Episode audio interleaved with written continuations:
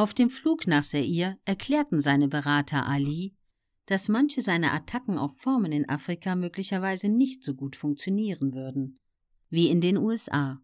Die Mehrheit der Bevölkerung von Zaire war christlich und nur wenige Menschen würden dort den Begriff Uncle Tom verstehen, mit dem Ali ansonsten seine schwarzen Gegner abfällig bezeichnete. Ali dachte kurz nach und fragte dann, wen die Menschen in Zaire hassen.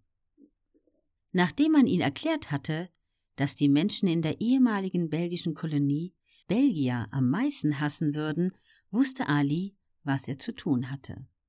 Bei seiner Ankunft in Zaire brüllte er I am the greatest und fügte umgehend hinzu George Foreman ist ein Belgier. Ali hatte Foreman, der selbst schwarz war, zunächst als Weißen bezeichnet. Jetzt nannte er ihn einen kolonialistischen Unterdrücker der Kongolesen. So wie Steve Jobs die Konkurrenz zwischen Apple und IBM als Kampf des Guten gegen das Böse stilisierte, so machte Ali aus dem Kampf zweier schwarzer Boxer einen Kampf gegen den vermeintlichen Unterdrücker aller schwarzen Nationen. Er steigerte sich sogar in die absurde Behauptung hinein, wenn Formen gewinne, blieben die Schwarzen weitere 300 Jahre lang Sklaven.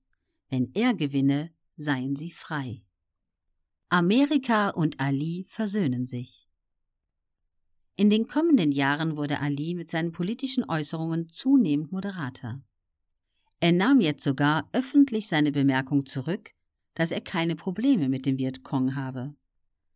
Ali, der in den 60er Jahren der Held der linken Studenten war, irritierte manche seiner früheren Anhänger, als er nun sogar bei der Präsidentenwahl öffentlich den Republikaner Ronald Reagan unterstützte, der für die Linke eine Hassfigur war.